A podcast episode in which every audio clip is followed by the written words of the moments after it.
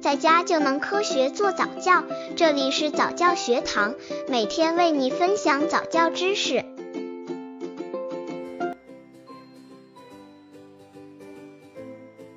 英语早教有用吗？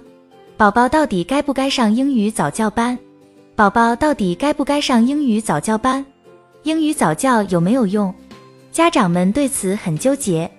大家都知道，宝宝的模仿能力和记忆力都很强，所以希望他们可以早点学习英语。但是也有专家表示，宝宝过早学习英语对他们语言的成长不利，需要根据他们的语言发展情况来决定。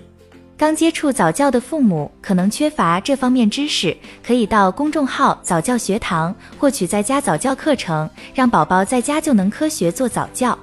宝宝语言发展期的特点：三个月，宝宝会发出一些咕咕声或啊、哦等声音；七个月，宝宝开始咿呀学语，可以发出连续的元音音节，但他们的这些发音却没有什么实际的意义。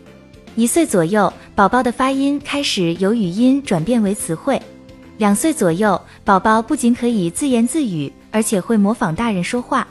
由此可见，宝宝的语言发展在不同阶段表现发展重心都不同。专家研究发现，孩子在接受外来语言的最佳时期为零至十二岁。等十二岁以后，人的语言接受系统就会慢慢关闭，母语保护也已逐渐形成。在这个时候再去接受外来语言的难度就会增大，所以说宝宝英语早教是有用的，尽早学习英语是有优势的。一，宝宝记忆力好，模仿能力强。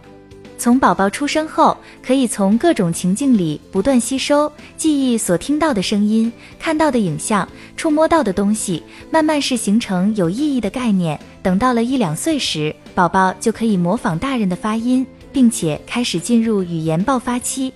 二，可以给脑细胞丰富的刺激。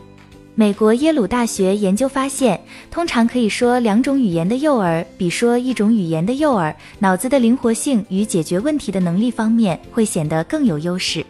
因为语言可以刺激、促进大脑细胞的生长，在幼儿时期让宝宝学习两种语言，可以促进他们大脑两半球之间相互协调，同时可以加强神经细胞之间的联系。